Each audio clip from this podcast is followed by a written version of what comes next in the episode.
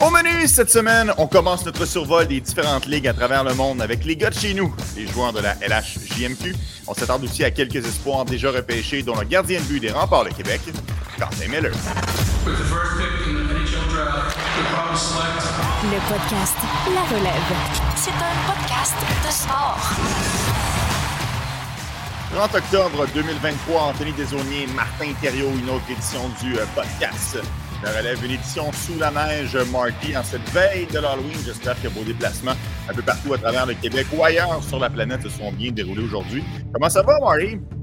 Ça va bien, ça va bien, les autres. Écoute, une petite neige, ça fait changement un petit peu, ça, ça fait le portrait. Toujours un peu comme ça, on est excité à la première neige, on est moins excité lorsqu'il faut pelleter. Donc, je pense que un petit peu ça. Mais sinon, non, sinon, Sinon, ça va super bien. On est en forme, encore une fois. Là. Beaucoup, euh, beaucoup de choses au programme. Ouais, je vais te dire, j'étais plus ou moins excité ce matin quand je me suis levé, mais bon, ça fait partie, euh, ça fait partie de la game de vivre au Québec. Été plus surpris que d'autres choses, honnêtement, en ce 30 octobre.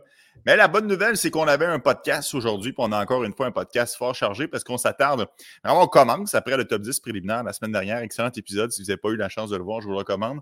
On commence notre tour d'horizon des différentes ligues à travers le monde. On commence par les petits gars de chez nous, la LHJMQ. Une année euh, intéressante quand même, parce qu'on on revient après l'année dernière. Aucun choix de premier tour du côté de la LHJMQ. Il y a eu quand même cette mini controverse. Bien des gens se, remandaient, se remettaient en question est-ce que, que le Québec développe assez de talent, etc.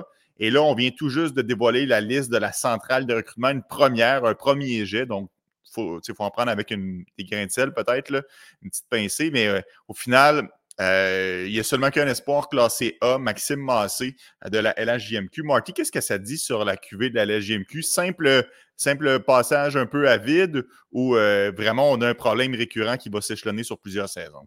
je pense que je le vois de deux façons, des. Je pense que oui, il y a clairement quelque chose au niveau du développement. On doit changer des, structures. Euh, je vais simplement prendre les propos, par exemple, euh, de Luc Gauthier, le recruteur des, des Penguins de Pittsburgh, qu'on a déjà reçu au podcast La Relève, qui a parlé sur les ondes de BPM Sport. Il un point de vue qui était assez intéressant. Il disait c'est une chose d'avoir énormément de joueurs. Ça, c'est pas nécessairement le côté qui est le plus grave.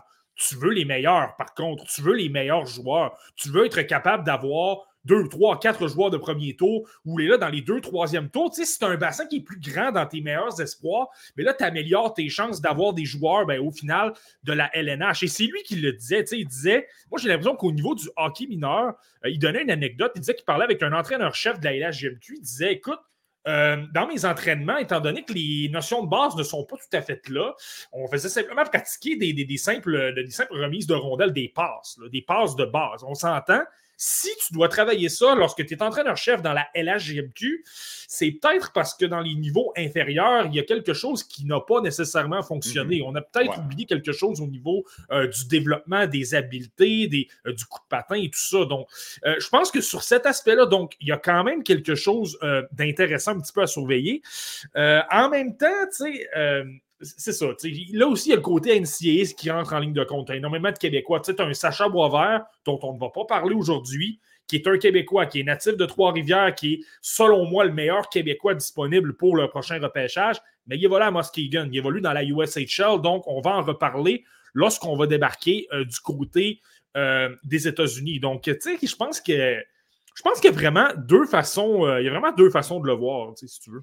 OK, intéressant. Tu vois, j'ai parlé avec euh, justement Maxime Massé sur les ondes de BPM Sport un peu plus tôt la semaine dernière.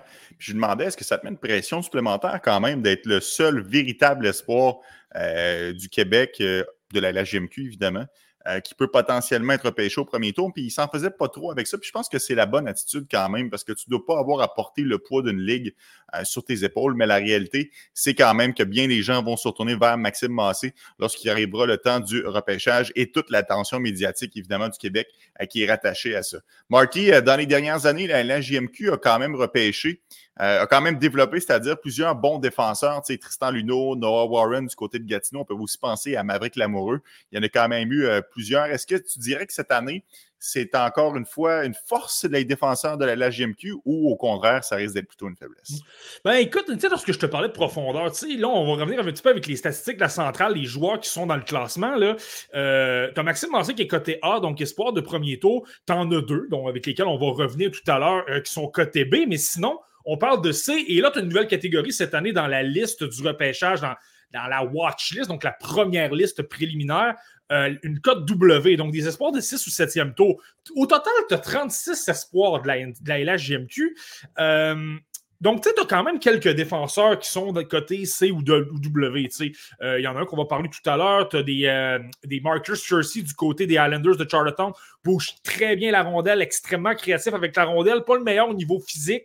Euh, tu as un Spencer Gill qui est plus gros gabarit, 6 pieds 3, 6 pieds 4 pouces. Lui évolue du côté de l'Océanique de Rimouski. tu sais, tu as des Owen Phillips à Halifax, des Julien Lantier, quelques joueurs comme ça. Donc, peut-être que lorsqu'on va débarquer au mois de juin, il va y en avoir quelques-uns qui vont ressortir, mais moi, pour l'essentiel, je te dirais cette année, pour la LHGMQ du moins, c'est davantage un repêchage d'attaquants. Ceux qui sont vraiment dans le sommet de ma liste de la LHGMQ, j'écoute quand même du.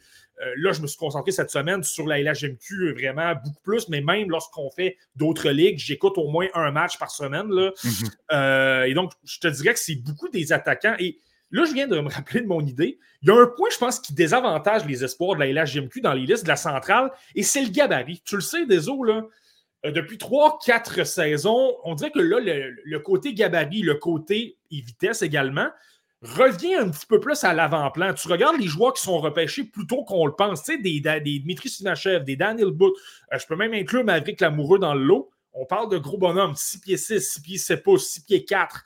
Euh, des, gars qui ont des gros coups de patin, mais qui sont imposants. Et là, tu vas voir les joueurs dont on va parler euh, cet après-midi dans le cas de la LHMQ. Tu as Massé qui est plus gros. Tu as un Raoul Boilard du côté de Bécomo.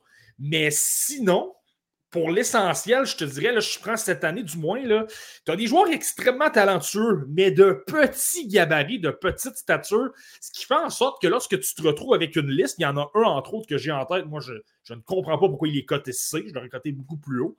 Mais tu vois, c'est un joueur de petite stature, donc, et tu le sais, je l'ai souvent mentionné, la centrale de recrutement de la LNH vous beaucoup d'importance au gabarit. C'est ben immanquable. Aussitôt que tu as un gros joueur, il est plus haut. Et aussitôt que tu as un petit joueur, il est plus bas. Donc, euh, je pense que c'est vraiment comme ça qu'on peut l'expliquer. Ben oui, puis ça, je le disais d'entrée de jeu, même si je me suis mêlé dans mes expressions, mais il faut le prendre avec un grain de sel ou avec des pincettes là, pour la centrale de recrutement. Ce sera toujours ça.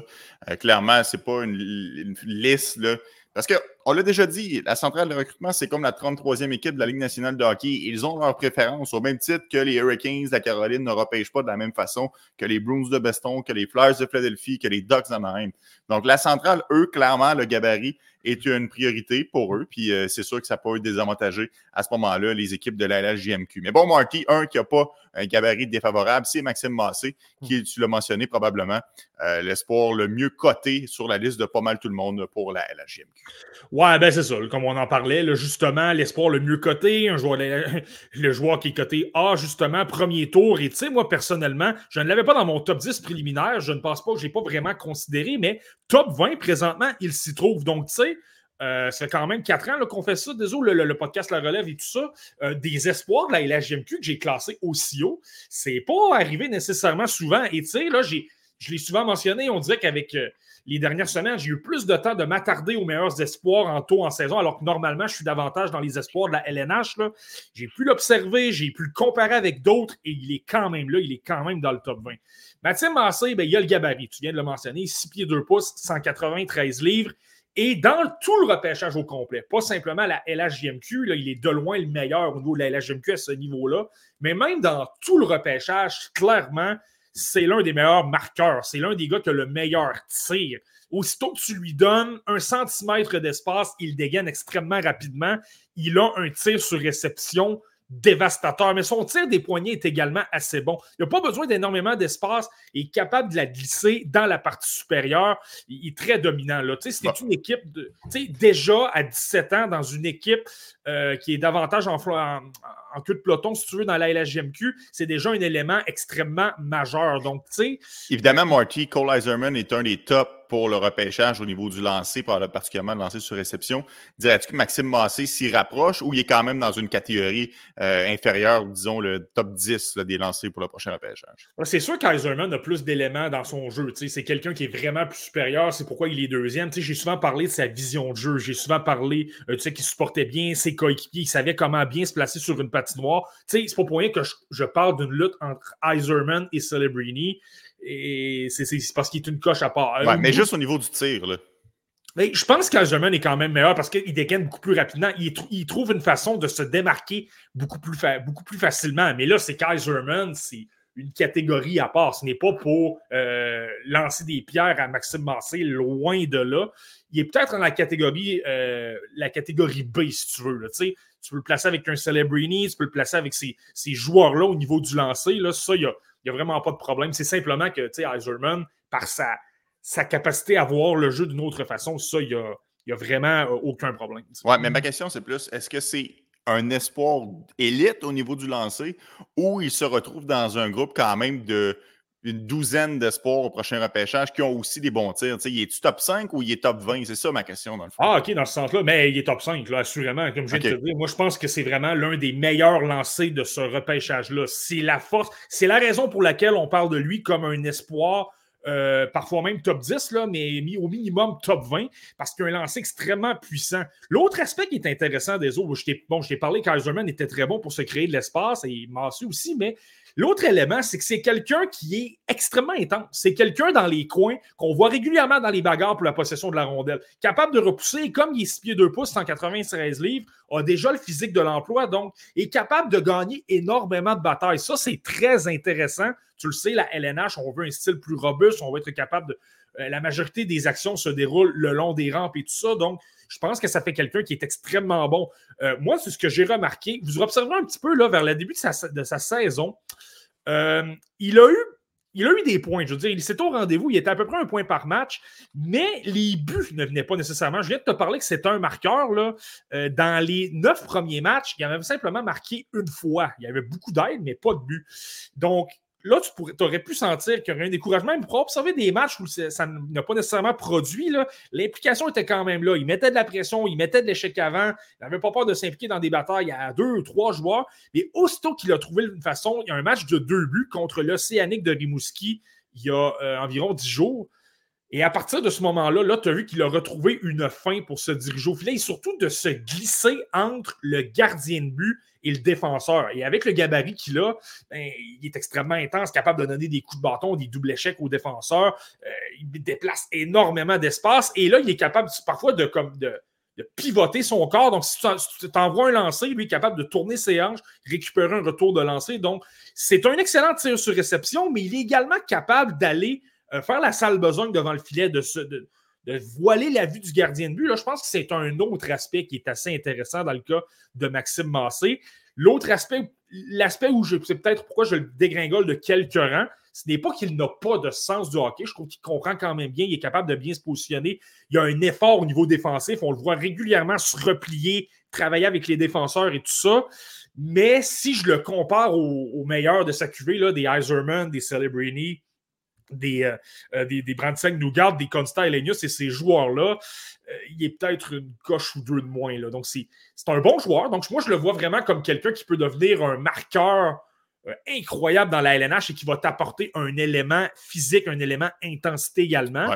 Mais, tu sais, les, les, meilleurs marqueurs de cette ligue-là, souvent, c'est qu'ils sont capables de se créer de l'espace en une fraction de seconde. Ils sont capables d'être très précis, de se démarquer. Ils vont être capables de le faire. Mais peut-être pas au point de devenir l'un des meilleurs marqueurs du circuit.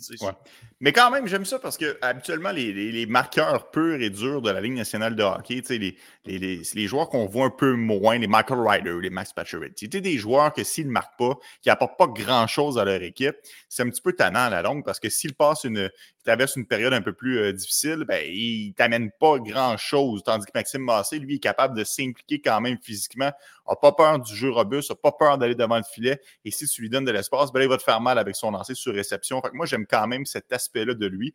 Puis c'est vrai, Marty, tu l'as dit, il a traversé quand même euh, une dizaine, disons-le, huit matchs en marqué quand même en début de saison. Euh, il s'est relevé, il s'est retoussé les manches, puis de mémoire, c'est trois matchs de suite avec au moins deux buts. Donc, ça s'est vraiment bien replacé là, pour, euh, pour l'attaquant. Puis honnêtement, ce qui est intéressant aussi, c'est que c'est une équipe assez jeune hein, euh, du côté de Chicoutimi. On n'a pas des leaders de, 19 ans, de 20 ans qui tirent la formation. C'est vraiment Maxime Massé, alors qu'il est à son année de repêchage, alors qu'il est à 17 ans, qui fait partie de ce groupe de leaders-là. Donc, je pense que ça le fait beaucoup progresser en termes de maturité, puis ça l'aide entre les deux oreilles. Donc, une candidature quand même intéressante, celle de Maxime Massé en vue du repêchage 2024. Marky, on a une commentaire, une question de Pierre-Luc qui dit, ben, PL en fait, Que pensez-vous de son coéquipier, Thomas Desruisseaux? Évidemment, son joueur de centre, lui aussi, sera éligible au prochain repêchage. Ouais, ben, c'est pas, vraiment le choix de le manquer. C'est comme tu dis, c'est son joueur de centre, c'est lui qui évolue avec lui. Euh, pas le choix de penser. Tu peux comprendre Yannick Jeanne les placer ensemble parce qu'ils ont des styles extrêmement complémentaires. Euh, évidemment, Thomas Rousseau, c'est un, c'est, un joueur de plus petit gabarit, par contre. Euh, ça fait en sorte sais, dans les coins, je pense que c'est peut-être le côté pourquoi c'est un joueur côté C qui est coté présentement comme un espoir de quatrième ou de cinquième tour. C'est quelqu'un qui manque peut-être un petit peu plus de gabarit. Donc, tu sais, pour aller gagner des batailles dans la LHMQ, ça, ça va fonctionner. C'est un gars qui est intelligent. C'est quand même quelqu'un qui va aller s'impliquer euh, avec son bâton. Pas avec son, avec son physique, mais avec vraiment son bâton. Mais euh, évidemment, là, au niveau de la LNH, avec des joueurs qui sont plus gros, plus intenses, meilleure exécution, je peux comprendre qu'on ait une euh, on soit un petit peu, moins certain. Cependant, je te dirais, lui, sa grosse qualité, euh, le marqueur, clairement, euh, des ruisseaux, lui, c'est la, la, vision de jeu. C'est quelqu'un qui est capable d'alimenter, euh, de, faire des passes extrêmement précises, des passes soulevées, des passes transversales. Il, va toujours essayer de trouver Massé. C'est un peu insultant par moment pour le, euh, l'autre allié du trio, là, parce qu'on a tendance parfois à l'oublier, mais les deux se trouvent énormément. Tu vois qu'il y a une belle chimie, tu vois que les deux euh, selon moi, s'entendent très bien en dehors de la patinoire. Je ne le sais pas. Là, je n'ai pas parlé aux deux joueurs et je n'ai pas parlé à personne dans l'entourage de l'équipe, mais c'est l'impression que ça me donne. Là. Mais c'est ça. Et, des Ruisseaux, en tant que joueur de centre, bien évidemment, je pense que lui a davantage. Ce n'est pas que, que ne s'implique pas, je viens de le mentionner, il est très bon, il est quand même quelqu'un qui s'implique beaucoup. On le voit régulièrement se replier, parfois même un peu trop il va avoir tendance à se retrouver au filet alors qu'il devrait davantage couvrir sa pointe et tout ça, mais ce n'est pas un problème d'intensité, clairement. Mais dans le cas des ruisseaux, lui, il redescend un petit peu plus bas. Ses replis défensifs sont meilleurs. Il a une bonne lecture de jeu, une bonne compréhension. Tu sais, s'il y a un joueur qui revient un petit peu trop euh, dans sa zone avec les défenseurs, ben lui va être capable d'aller euh, mettre de la pression sur la pointe. Euh, s'il voit que c'est son rôle d'être le joueur qui est en échec avant, le premier attaquant pour appliquer de la pression et tout ça, je le trouve quand même très bon aussi. Je trouve qu'il a une bonne intelligence. Le coup de patin est quand même correct aussi, donc ça, c'est pas un problème. Mais on parle davantage, c'est lorsque je parle de la LHJMQ, je dis a Massé qui est dans le haut du pavé et que tu as les autres, ben là, c'est ça. Des ruisseaux, on parle d'un joueur de 5 pieds 11 pouces, c'est 163 livres. Donc, malheureusement, son gabarit, c'est pas le joueur le plus explosif au niveau du coup de patin. Il est correct, mais sans plus. Euh, donc là, ça peut faire en sorte que là, c'est pourquoi c'est davantage dans les paris, là, vraiment pour le milieu, voire la fin du repêchage, euh, du moins pour l'instant. Ouais, est-ce que c'est force? Est-ce qu'il y a une assez bonne vision pour que ça se transpose dans la Ligue nationale de hockey? Ça, c'est sûr que c'est la question à 100 pour euh, Thomas Desruisseaux. Va quand même être à surveiller. Puis des fois, de jouer avec un joueur qui attire tellement les regards, ben, ça fait en sorte que les recruteurs te suivent plus, te voient plus à l'œuvre. Donc, peut-être que tu vas être en mesure de tomber dans l'œil euh, de quelqu'un. Martin a une question de, PL qui mentionne la grande glace à Chicoutimi. Est-ce que c'est la raison pour laquelle certains doutent de son patin? Finalement, fait référence à Maxime Massé un peu plus tôt. Ça, c'est quand même un point intéressant. C'est vrai qu'il a n'a pas les mêmes dimensions que les autres formations de la LHJMQ. Est-ce que tu penses que ça, ça a un rapport dans l'évaluation qu'on fait du, jeu attaquant? Ben, peut-être un petit peu. Euh, là, en plus, on pourrait même utiliser, mettons, supposons, le, Linka Gretzky où il avait été, justement, avait montré ses talents de marqueur, mais par moments, justement, défensivement, quelques revirements qui avaient coûté cher au Canada. Je me souviens que l'entraîneur-chef, je pense que c'était Alan Letang, l'avait, euh, n'avait pas donné énormément de temps de jeu. Il n'avait pas nécessairement eu la, meilleure confiance de son entraîneur-chef.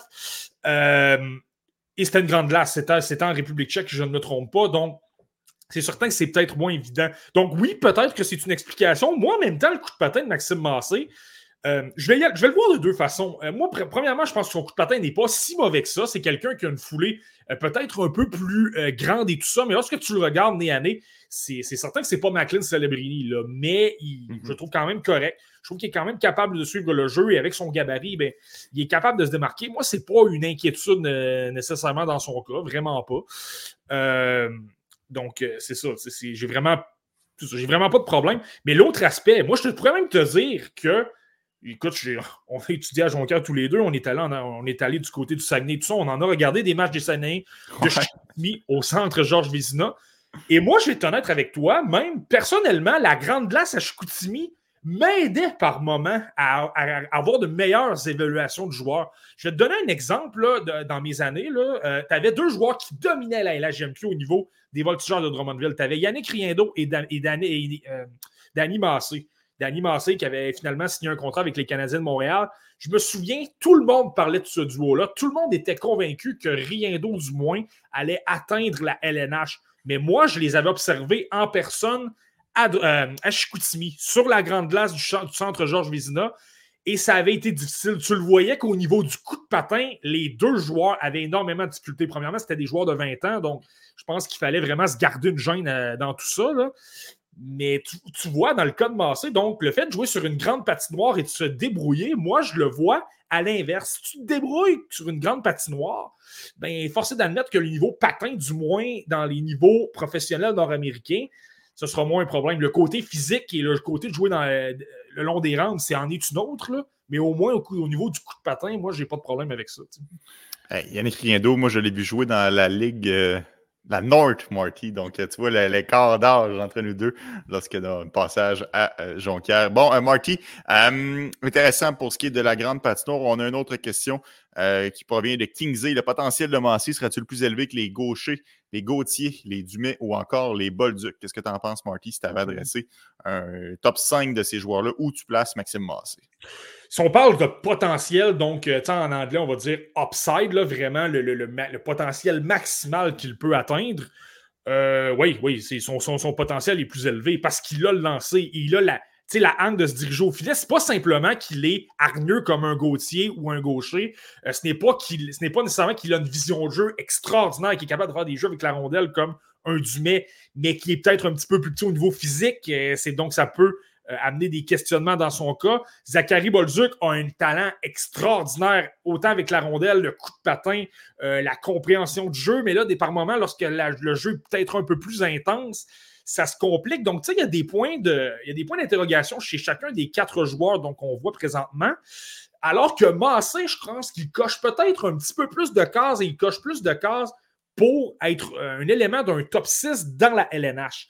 Euh, donc, vraiment, là, son lancer, son gabarit, le fait qu'il va beaucoup au filet, qu'il se dirige devant le gardien de but. Tu sais, ultimement, ce n'est pas qu'il a une. on parle de coffre à outils, là. Il n'y a pas simplement un ou deux éléments. Il est capable de, cocher plusieurs cases, ce qui fait en sorte qu'il est beaucoup plus intéressant. Et bien, on parle simplement des statistiques, mais là, au moins, au niveau statistique aussi, là, il l'appuie un petit peu, là, ça va très bien. Il est l'un des meilleurs euh, pointeurs de toute la LHGMQ au complet. Là, 15e euh, à égalité avec Michael Hort et euh, Marcus Vidicek. Donc, non, moi, je, dirais que son potentiel est plus élevé.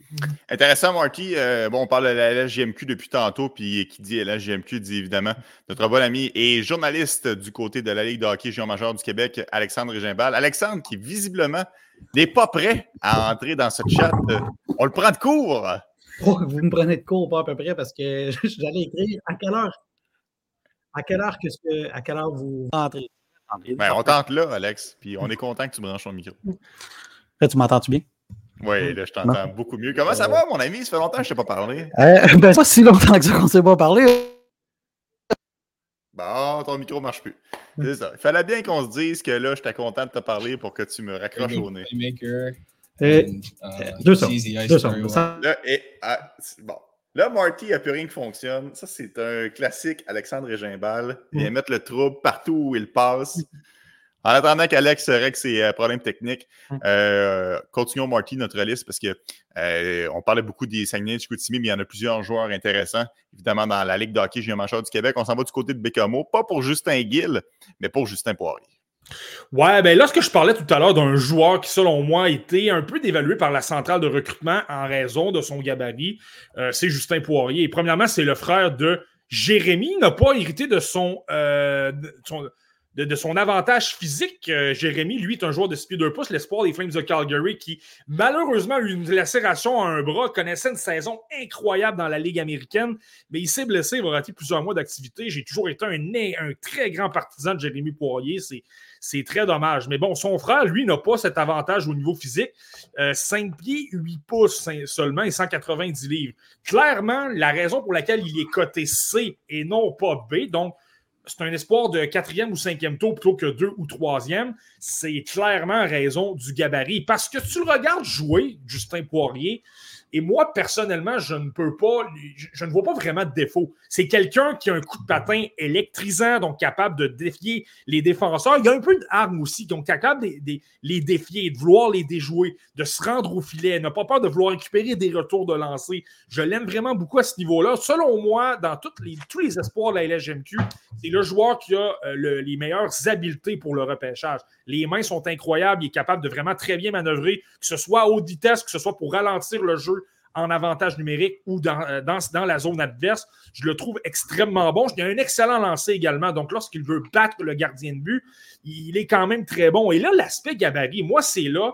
Je vous le dis tout de suite, selon moi, Justin Poirier, lorsqu'on va publier nos listes, il va être plus haut dans la mienne que l'endroit on va le retrouver dans la majorité des autres. Parce que le côté gabarit, moi, ça ne me fait pas peur du tout parce que je le vois souvent dans les coins avec des joueurs de 6 pieds 2, 6 pieds 3, 6 pieds 4 pouces et il gagne beaucoup de batailles. Il est souvent impliqué, il ne se fait pas bousculer. Tu vois que son bas du corps est quand même assez solide. Selon moi, physiquement, sans voir par la personne, c'est quelqu'un dans le gymnase qui est quand même assez fort au niveau des jambes, du bas du corps et du tronc. Ce qui fait en sorte que lorsque tu le repousses, tu veux le bousculer un peu plus, il n'y en a pas de problème. Et je viens de te parler de son côté caractère, intensité, ben, il va en redonner deux et trois fois plus. Écoute, je viens de la Côte-Nord, le Drakkar de Bécomo, j'ai regardé cette équipe-là toute ma jeunesse. S'il y a une chose que je peux te dire des autres, c'est que les gens de la Côte-Nord apprécient les, les, joueurs physiques, les joueurs d'intensité de caractère qui ont du méchant qui brasse. Là. Et je ne te dis pas que Justin Poirier va renverser tout le monde, mais sur cet aspect-là, au moins, il apporte quelque chose qui est intéressant pour euh, l'entraîneur-chef euh, Jean-François Grégoire. Donc, tu rajoutes tout ça, Deso. Il va très bien en ce moment. Il est dans les meilleurs pointeurs, lui également de la LHMQ. Je comprends le gabarit. Je comprends la raison pour laquelle il va probablement glisser non seulement dans la liste d'allant centrale, mais également dans le vrai repêchage au mois de juin. Mais son côté euh, je le trouve extrêmement solide. Il est très difficile à ébranler. C'est très rare que tu vas le voir se faire frapper. Tu sais, pour euh, rouler les mises en échec, trouver une façon de ne pas se, faire dominer physiquement, là, je le trouve très bon, Justin Poirier. D'accord avec ça, Alex? Ben oui, puis il y a quelque chose que Martin n'a pas évoqué encore, mais que je suis convaincu qu'il est au courant. Mais Justin Poirier a quelque chose qui est euh, une des choses les plus difficiles à faire au hockey, c'est-à-dire être capable de marquer des buts. Et ça, il a un talent vraiment naturel pour trouver le fond du filet. Euh, il a déjà comme une très, très, très bonne saison là, euh, derrière la cravate à ce niveau-là. Et puis, à 17 ans, son année de repêchage, déjà, il a un excellent départ au niveau des buts marqués. C'est un gars qui a vraiment une facilité déconcertante là, à trouver le fond du filet.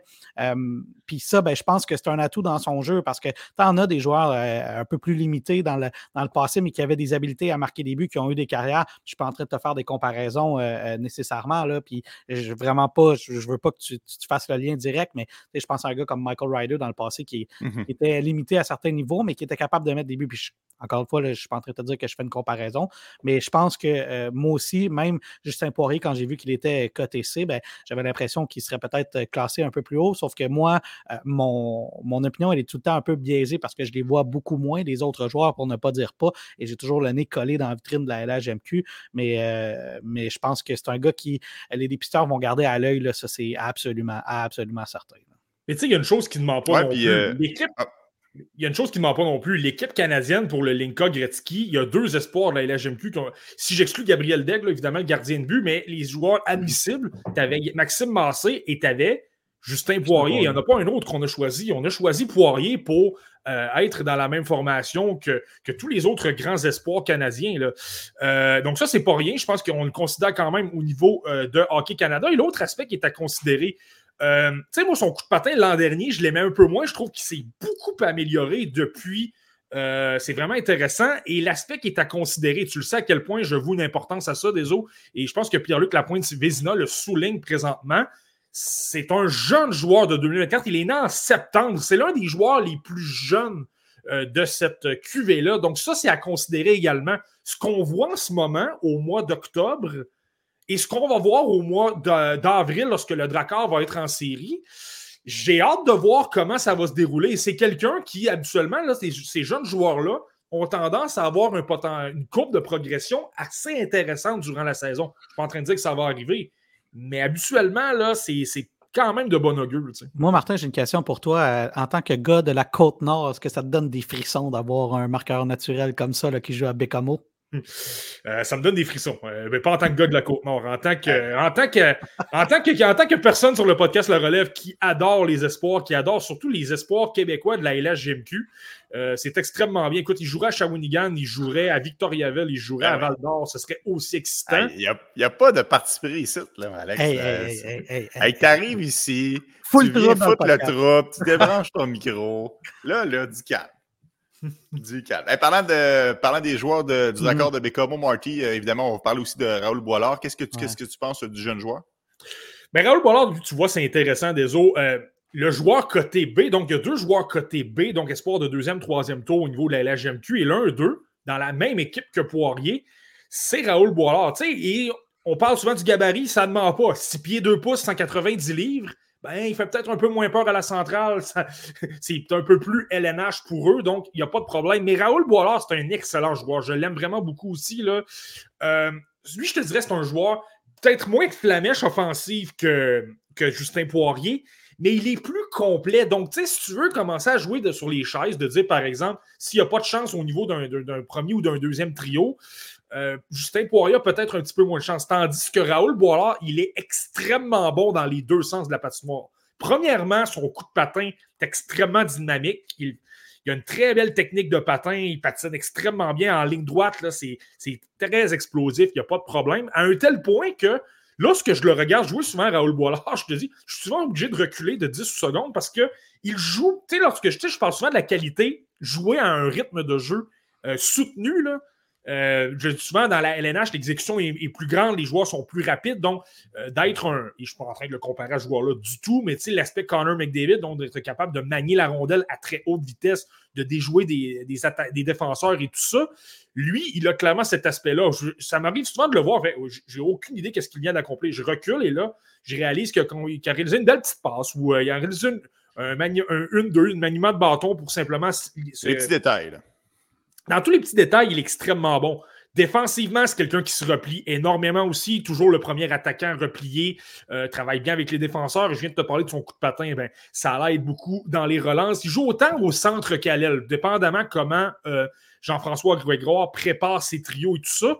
Et lui, ben, on s'entend, ça a été la grosse histoire à Bécomo. On parle de frères. Donc, les frères Boilard jouaient dans la BCHL l'an dernier. C'est des joueurs qui voulaient évoluer au niveau de la NCAA.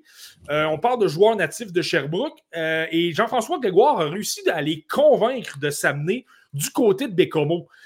Euh, et c'est vraiment extrême. Donc, ça aussi, ça en dit long, je pense, sur le. c'est très rare que des joueurs vont aller dans les petits marchés plutôt comme, comme Bécomo. Donc, ça, je te dirais que c'est également intéressant.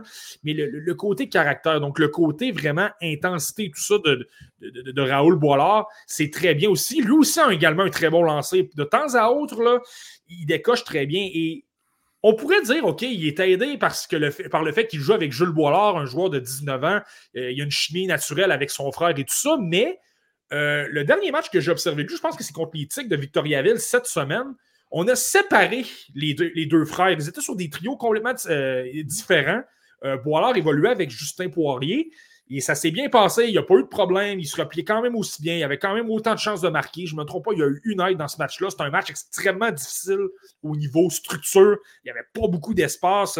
C'est pas nécessairement le match le plus agréable au niveau offensif, mais pour les détails, pour la structure de jeu, les joueurs qui étaient extrêmement bien placés, qui fermaient le centre, qui mettaient de la pression, c'était super bien.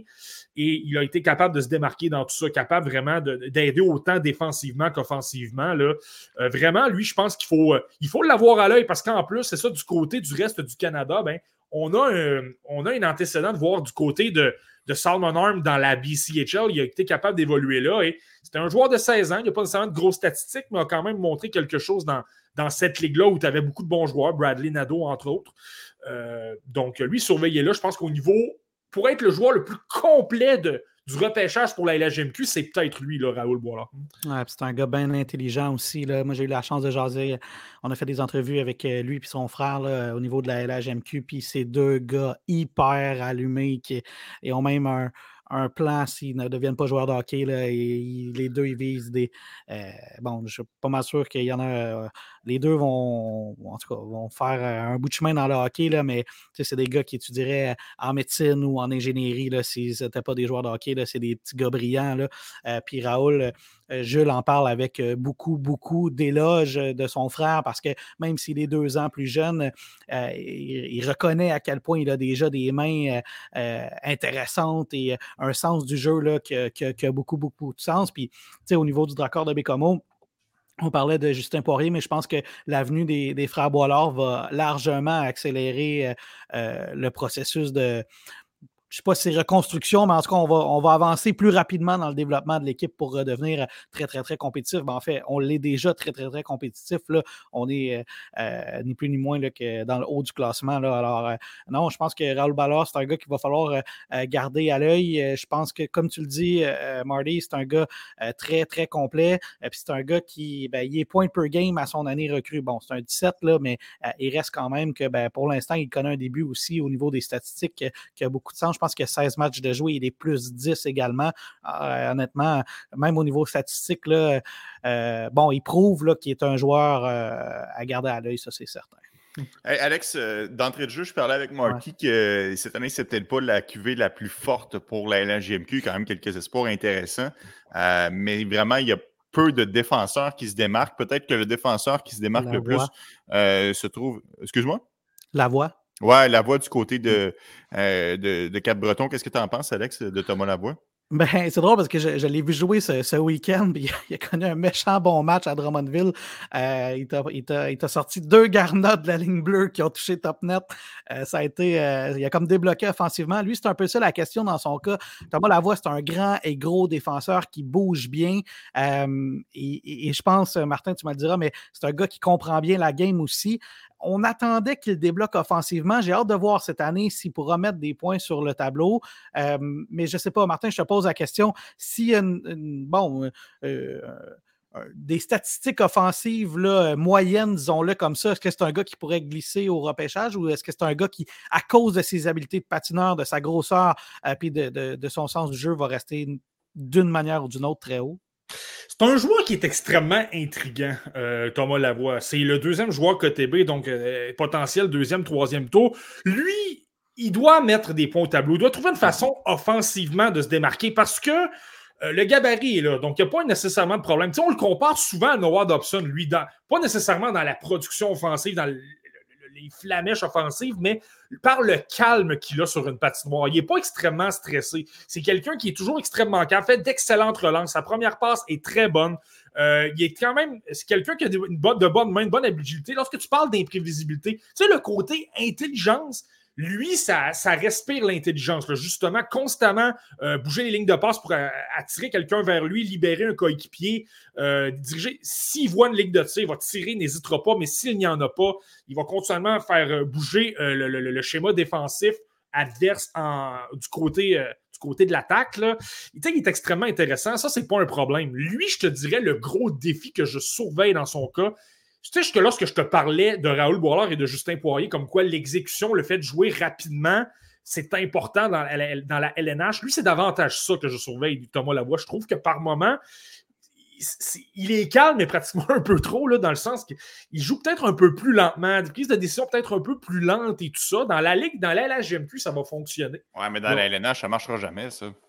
Mais en fait, c'est ça que je veux surveiller. J'ai regardé, j'ai pas regardé une tonne de matchs, il n'y en a pas une tonne non plus, mais le premier match que j'ai regardé de Thomas Lavoie au début de la saison, là, tu vois, ça me chicotait. Je me disais, bon, encore une fois, je trouve que sa prise de décision n'est pas euh, tout à fait bonne. Ça fait en sorte que oui, des fois, il y a des bonnes relances et tout ça lorsqu'il a du temps, mais au niveau offensif, il n'y en a pas, pas beaucoup. C'est pas quelqu'un, justement, qui créait beaucoup de chances de marquer, qui était, euh, c'est ça, qui avait un, désir de vouloir amener de l'attaque et tout ça, mais tu vois, Alex, j'ai regardé le match justement à Drummondville euh, jeudi il a marqué deux buts, ça s'est bien passé. Et là, justement, là, je trouvais qu'il y avait plus de mordant un peu dans son attaque, justement. Un petit peu plus de OK, je décoche des tirs au filet, je joue un peu plus rapidement et tout ça. Et tu voyais, sans dire que c'était une confrontation, mais tu avais Maverick l'amoureux qui décochait des, des bombes de l'autre côté.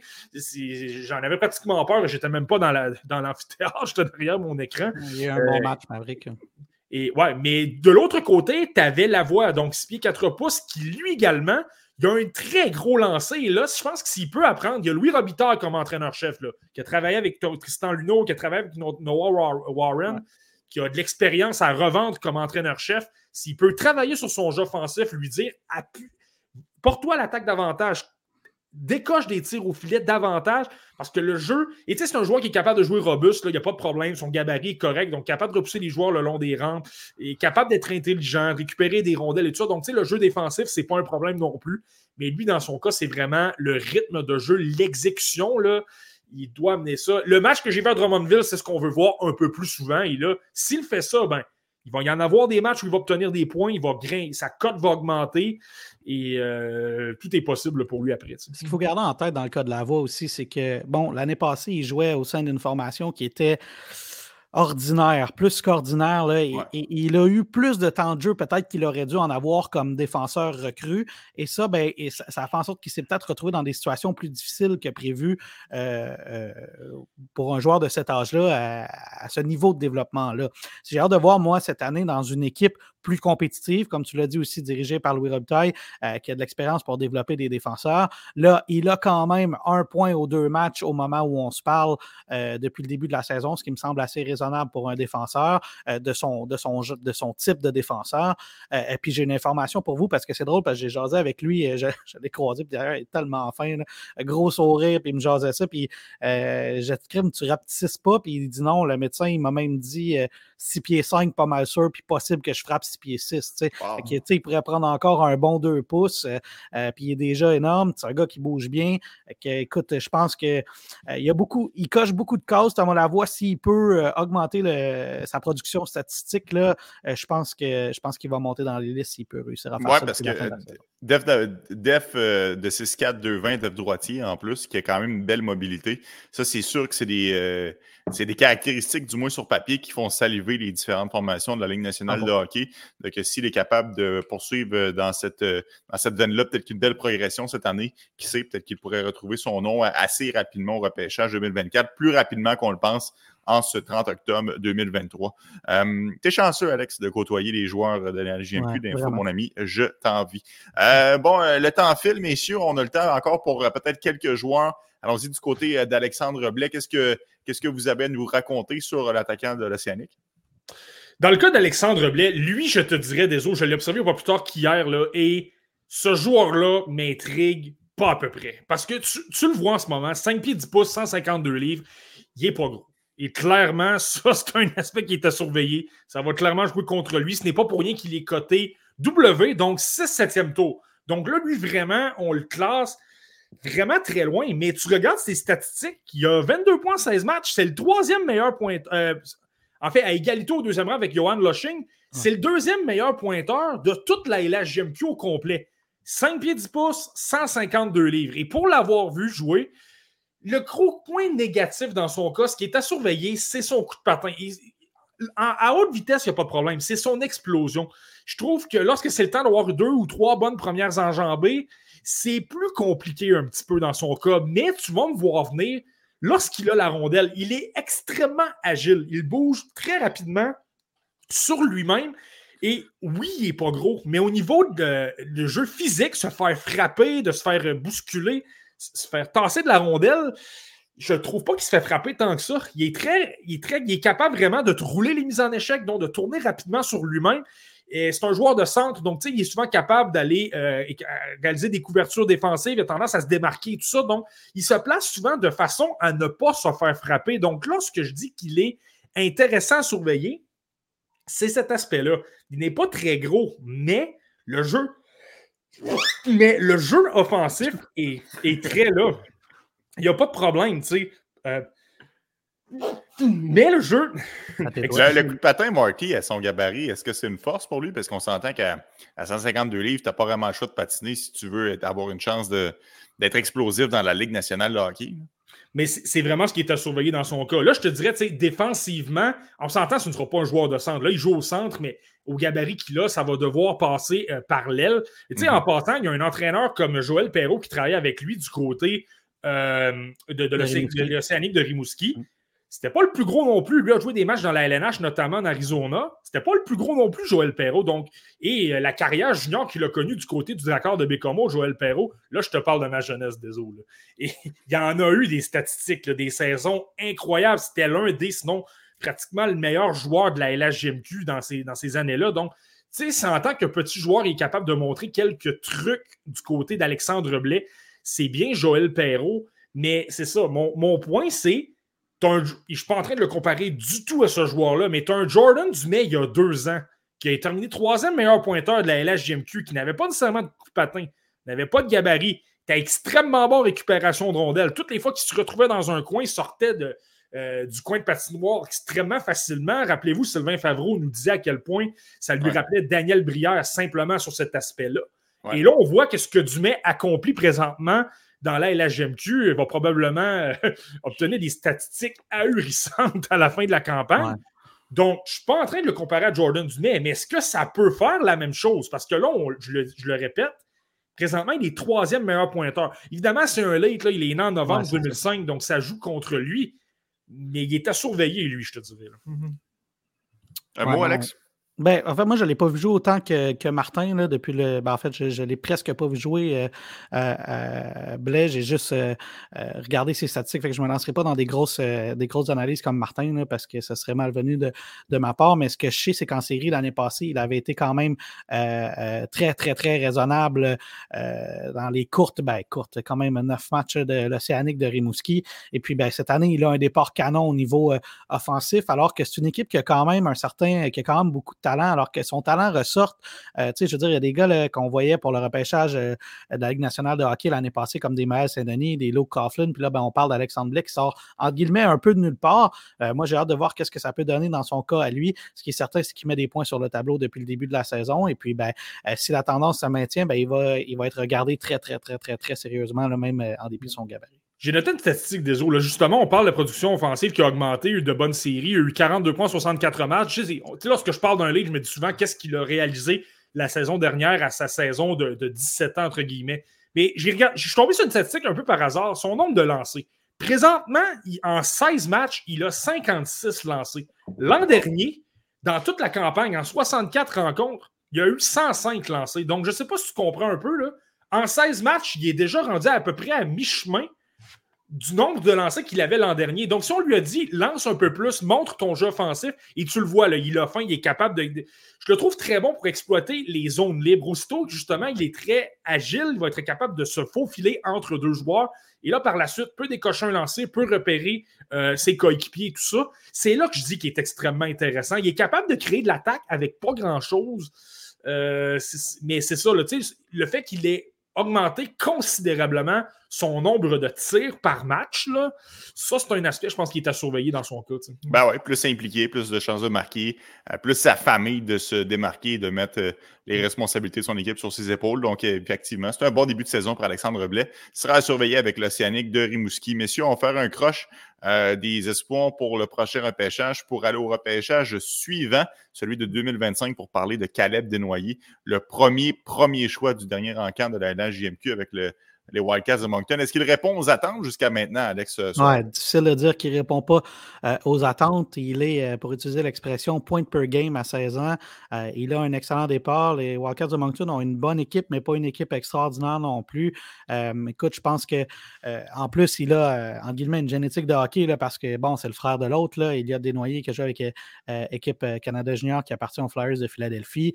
il est le premier show au total de ce dernier repêchage-là dans la LHMQ. Je pense qu'offensivement, euh, pour l'instant, il répond aux attentes. Maintenant, dans le détail de son jeu, Martin, je vais te laisser répondre euh, à, ça parce que tu connais beaucoup plus, euh, beaucoup plus les détails du hockey que, que moi à ce niveau-là. Mais je pense que pour l'instant, des joueurs de 16 ans là, qui font un gros, gros, gros impact en partant dans la ligue, c'est pas si, pas si fréquent que ça. Là. On, on, se rappelle des fois des gros noms puis on pense que c'est fréquent, mais la réalité des choses, c'est que la majorité des joueurs de 16 ans, de façon générale, quand ils font l'équipe, ben, ils n'ont pas nécessairement un rôle prépondérant dans une équipe. Alors qu'un gars comme Caleb Desnoyers fait déjà beaucoup de flamèches à son âge, ben, ça à prendre en considération. Tu sais, des autres, ce que je mentionne souvent par rapport aux espoirs de la LNH, le premier critère, euh, les deux critères que je surveille lorsque tu débarques dans la LNH à un jeune âge, je parle souvent du jeu défensif et du jeu physique. euh, ben, il ne faut pas oublier que ça s'applique également dans les catégories inférieures. Donc, un joueur qui débarque du rang M18 3A, qui se retrouve dans la LHMQ ou du midget 3 ontarien qui se retrouve dans la OHL, ça s'applique également. Et dans le cas de Caleb Desnoyers, ben, je peux pas dire que je suis extrêmement surpris de le voir produire à ce niveau-là parce que c'est un joueur défensivement qui est pratiquement irréprochable, quelqu'un qui se replie très bien, qui, tu sais, pour un joueur de son âge, je me souviens de l'avoir vu jouer euh, à la Coupe TELUS là, dans la finale contre le Séminaire Saint-François. Et déjà dans ce match-là, tu, le voyais au niveau compréhension de jeu, comment se positionner, comment marquer ses joueurs. Euh, après ça, la, transition, c'est sûr qu'il y avait des bons joueurs. Il y avait Émile Guité des Saguenay-Chicoutimi avec lui, mais tu voyais qu'au niveau compréhension de jeu, je pourrais le comparer à Nathan Gaucher, mais dans la compréhension de jeu, c'est un petit peu dans la même catégorie. Donc là, tu te retrouves à 16 ans tu joues déjà très bien défensivement, tu as déjà un très bon coup de patin, tu as déjà un bon, un bon gabarit, tu es capable déjà d'aller dans les coins, gagner des batailles et par la suite aider en contre-attaque, aider en relance. Ben, déjà dans ces bases-là, pour l'entraîneur-chef du côté des Wildcats de Moncton, ben, c'est extrêmement facile. Et lui, ben, Alex en a touché un point aussi. Le fait de venir d'une famille de hockey, et non seulement d'une famille de hockey, mais David Desnoyers, son père, a joué pour les Wildcats de Moncton. Son oncle, Simon, Simon Laliberté, l'un des très bons joueurs de la Ligue nord-américaine dans les dernières années, a joué également à Moncton. Donc, tu sais, il est dans un environnement qu'il connaît déjà très bien et les, les patrons de jeu qu'il a, les qualités qu'il a dans son jeu, ben, elles sont très euh, LNH dans le fond. Elles sont très, euh, très bonnes pour s'habituer rapidement. Donc, je suis vraiment pas surpris de voir qu'il a, autant de succès, euh, même si euh, la saison est jeune. Je sais que c'est très tôt, Marky, mais potentiel choix de premier tour l'année prochaine pour Caleb Denoyer dans le repêchage de la NHL, selon toi? Ouais, ben c'est ça. Comme tu mentionnes, je pense que c'est tôt un peu. Je n'ai clairement pas vu tout le monde. Moi, j'ai l'impression que pour l'instant, oui. Peut-être davantage fin de premier tour. C'est pas il n'est pas dans la catégorie des Michael Misa, des Roger McQueen ou euh, euh, des, joueurs comme ça. Là. Mais je pense que sa place pour l'instant. Mais je le répète, c'est très sommaire, surtout au mois d'octobre pas 2025, pas 2024, pas 2024 mais 2023. Donc. Euh, ah ouais, je sais, mais on s'amuse, on s'amuse. Excellent. Bon, euh, Caleb Desnoyers va être à surveiller, évidemment, je le répète, sera repêché en 2025. Marky, euh, bon, on vient de parler d'un espoir qui est repêché, qui sera repêché l'année prochaine. Parlons d'un espoir qui a été repêché lors du dernier encamp. Quentin Miller, le gardien de but des remparts de Québec, espoir du Canadien de Montréal. Bon, c'est l'après Patrick Roy, c'est l'après Coupe Memorial pour les remparts, évidemment. Tout le monde sait comment ça fonctionne dans la LHJMQ. Ce sont des cycles. Euh, qu'est-ce qu'on peut tirer jusqu'à maintenant des performances de Quentin Miller compte tenu des circonstances dans lesquelles les remparts sont plongés? Ben, je pense que tout simplement pour euh, les, partisans des Canadiens, pour l'organisation, ce qu'on veut voir le plus possible, et c'est au-delà des statistiques, c'est au-delà du rendement, on veut qu'ils reçoivent des rondelles. On veut qu'ils bloquent, bloquent beaucoup de tirs, qu'ils en reçoivent beaucoup, qu'ils puissent euh, énormément développer euh, différentes choses. Il n'y a pas 56 façons de s'améliorer. Plus tu joues, plus tu t'améliores. Moins tu joues, moins tu as de chances de t'améliorer. Donc, tu je pense que lui, simplement, le fait de recevoir beaucoup de tirs, ça va lui faire du bien. Tu vois, j'ai regardé trois matchs de, de Quentin Miller cette saison et bon, le match d'hier contre les Sea Dogs de Saint-Jean, euh, les Sea Dogs ont eu un match épouvantable. Il n'y a pas eu énormément d'occasions euh, de qualité. Il a simplement accordé un but et c'était un tir dans la partie supérieure, honnêtement, il ne pouvait pas faire grand-chose. Il y avait, avait très peu d'espace. C'est un tir qui est extrêmement précis, donc ce n'était pas un problème. Mais là, il va simplement apprendre justement à gérer certaines choses. Des trois matchs en trois soirs, euh, de la fatigue, euh, le fait de recevoir beaucoup de pression. J'ai regardé un match, c'était contre l'Océanique de Rimouski. Justement, Blais avait eu une très bonne rencontre. Euh, ça n'a pas été nécessairement facile. Il a accordé des mauvais buts. moi, j'ai une séquence en tête, je crois que c'était le premier but on s'entend, on parle d'un joueur de gros gabarit, là, un gardien de but de 6 pieds 2, 6 pieds 3 pouces. Il était en boule dans son filet. Donc, tu sais, le, fait de se faire plus gros, de couvrir de l'espace, on dirait que par moment, lorsqu'il y a de la pression, ça peut peut-être devenir un peu euh, plus compliqué. Moi, j'ai trouvé dans le match contre l'Océanique, plus le match avançait plus il y a accordé de but. Et je pense que c'est tout à fait normal. Ça vient avec l'expérience, ça vient avec les situations de jeu. Il n'a pratiquement pas joué la saison dernière. Donc, tu je pense que c'est de l'apprentissage pour lui. Mais j'ai trouvé qu'il était peut-être un peu plus euh, hésitant. La confiance était moins là. Il se battait davantage avec la rondelle. Autant dans certains matchs, je trouve que son contrôle des retours était très bon. Hier, ça a été le cas. Il n'a pas donné beaucoup de retours. Je trouve qu'il a été extrêmement solide, autant dans le match à Québec contre, les, euh, l'Océanique. Ça se promenait beaucoup trop autour de lui. Puis là, ben, ça devenait compliqué pour, pour ses défenseurs. Mais, mais c'est ça. Je pense que c'est simplement positif. Avec le gabarit qu'il a, le côté déplacement, euh, sa vision de jeu, le fait de bien suivre l'action, il est extrêmement solide. Donc, on s'entend, c'est un choix de quatrième tour. C'est un projet d'avantage à long terme. Mais moi, j'aime beaucoup ce qu'on a. Tu as quelqu'un qui est intelligent, tu as quelqu'un qui a un bon gabarit, qui a, qui a des quand même. Euh, qui a des jambes quand même assez larges, donc capable de couvrir beaucoup d'espace dans le bas de son filet. S'il peut simplement cesser d'être peut-être un peu trop profond dans son filet, tout ça, je pense que ça va l'aider beaucoup. il y a une excellente mitaine aussi, donc c'est pas. Euh, moi, c'est un style de gardien de but que j'aime beaucoup. Je l'ai souvent dit, j'aime les gardiens techniques qui, se mhm. font frapper par la rondelle, qui sont toujours bien placés. Là. Ouais. Euh, ça peut être prometteur dans son eh, On vient d'avoir le portrait vraiment du joueur de hockey. Je serais curieux d'avoir le portrait de l'humain. Alex, je le disais un peu plus tôt, tu côtoies les joueurs. Euh, Quentin Miller, comment est-ce qu'il se. As-tu eu la chance, un, as-tu eu la chance d'y parler depuis son repêchage? Deux, le fait que ce soit un espoir du Canadien de Montréal, est-ce qu'il ressent cette pression-là? Est-ce que tu vois que ça, que ça l'affecte un petit peu ou au contraire, ça le motive de savoir qu'il y a bien des gens qui vont suivre sa progression cette année? Je pense qu'il a capoté d'être repêché par le Canadien de Montréal. je veux dire, un gardien de but, tellement une belle histoire, une belle historique de gardien de but. Euh, je pense que euh, c'est un gars, je sais pas, c'est pas le, gars le plus vocal, Quentin Miller, c'est un gars relativement euh, timide, mais je pense que c'est un gars qui ben, aspire à de grandes choses quand même. Je pense que lui, un jour, il se voit dans l'uniforme des Canadiens et pourquoi pas. C'est un gars qui a, qui a, presque pas joué, là, qui a été repêché avec que très peu de matchs euh, euh, disputés là, dans la LHMQ là, comparé à beaucoup d'autres gardiens de but. Euh, parce que si tu viens bien, ben, les remparts, eux autres, il y avait un, ménage à trois pendant un bon bout de la saison là, avec les gardiens de but. Puis c'est à la fin de la saison qu'on a décidé d'y aller avec Rousseau et Quentin Miller.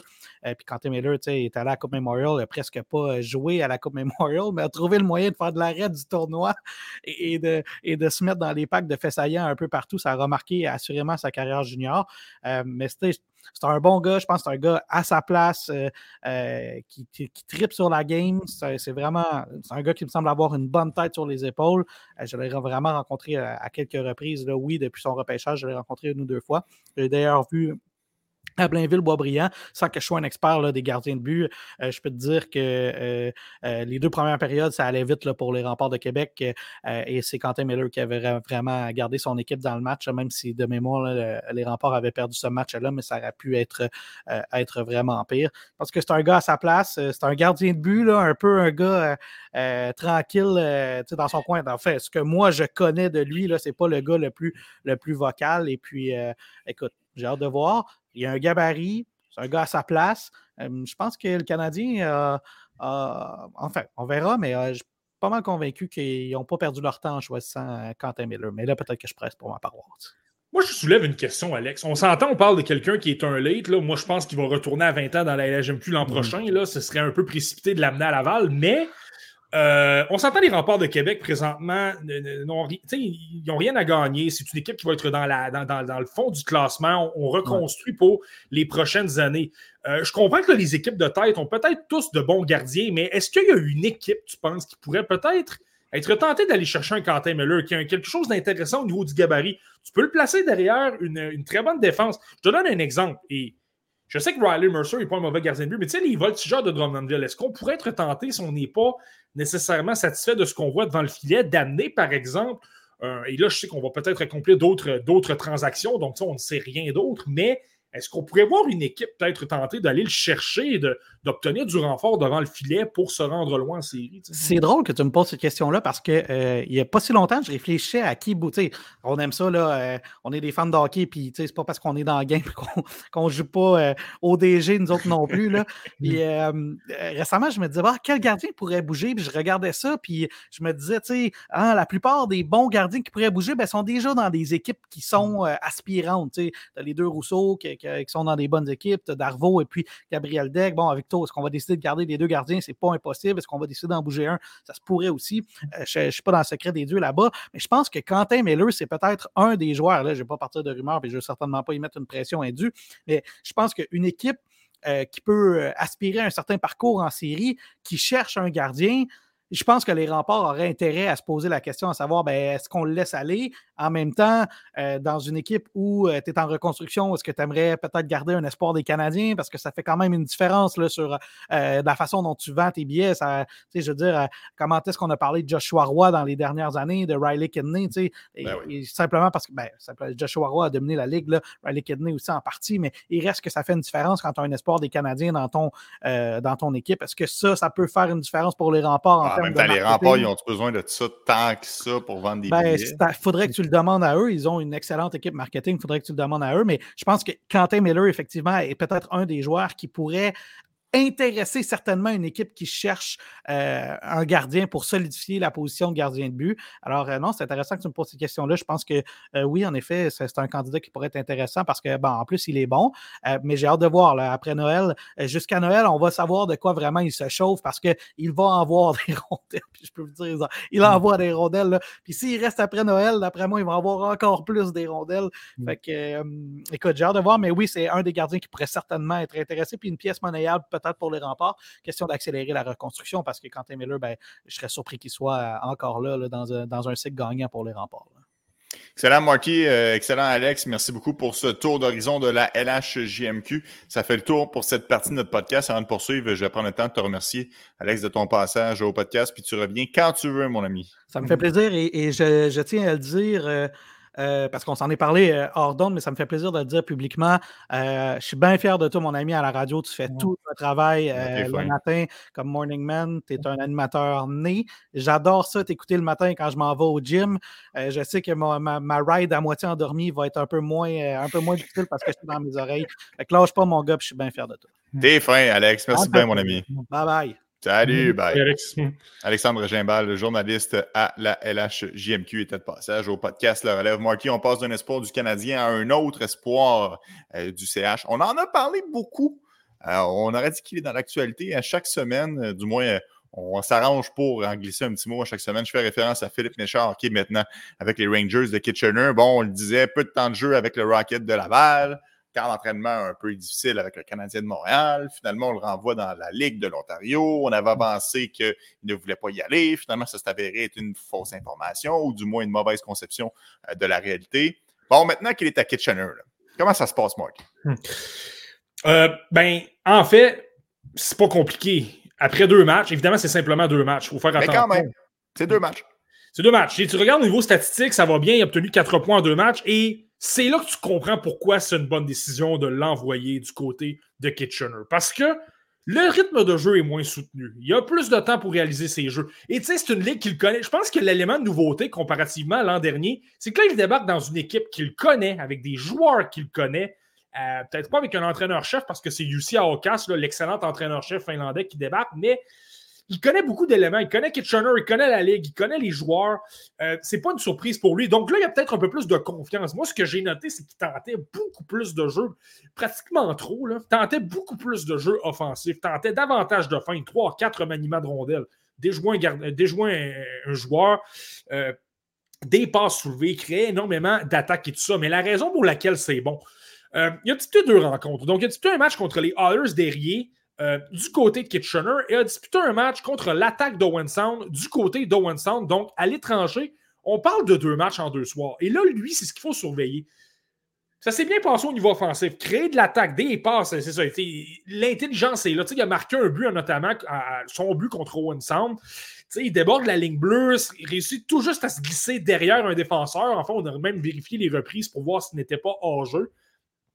Finalement, il était correct, mais de, très peu. Donc, tu sais, il crée de l'attaque, mais ce qu'on lui reproche souvent, c'est son jeu en périphérie. Je le vois de temps en temps qu'il se retrouve au filet. Il va aller tenter de récupérer des retours, va se libérer un peu, décoche des lancers, capable de créer des flamèches en attaque, mais autant aérien, oui, il y a Martin Michiak, le gros euh, Slovaque, qui est extrêmement mhm. physique, mais pour le reste, c'est une équipe qui joue davantage, je trouve, de finesse, qui va créer beaucoup de jeux et tout ça. Donc, contre aérien, je trouve que ça s'est bien passé beaucoup de flamèches. C'était son premier match aussi, donc tu sais, il avait de l'énergie, il avait eu du repos, il était, en forme, il n'y a pas eu de problème. Donc, autant ce match-là, ça s'est bien passé, autant je trouve, et tu sais, Jean-François Hull en a glissé un mot du côté de Laval.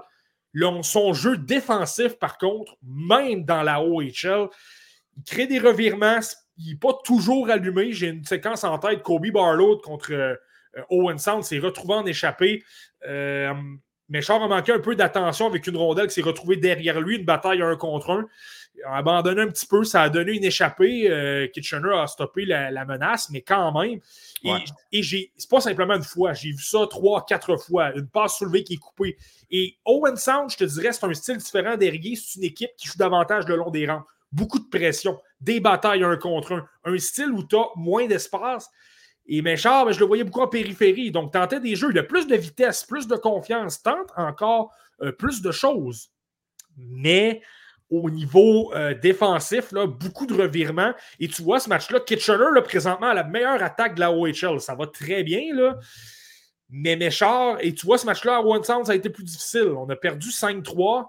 Euh, moins la défense a été plus sollicitée. Et là, c'est là qu'on voit, on veut voir un Méchard s'améliorer. Il y a ce, il y a ce détail-là, désolé, mais le deuxième, rappelle-toi l'an dernier. 8 points, c'est quatre premiers matchs, Philippe Méchard. Il était en feu. Tout le monde disait que c'était un coup, un bon coup des Canadiens. Là. Euh, soyons honnêtes, là, il y a un an. Ouais, moi, j'ai pas dit ça, mais continue. Non, pas toi. pas toi. Mais, mais tu sais, il y a des gens qui étaient excités de voir qu'est-ce qu'il accomplissait du côté euh, de Kitchener. Et là, les fights sont arrivés. Il était là au Mondial Junior, ça a été plus ordinaire. Et la deuxième moitié de saison était très difficile parce qu'il n'avait pas d'énergie.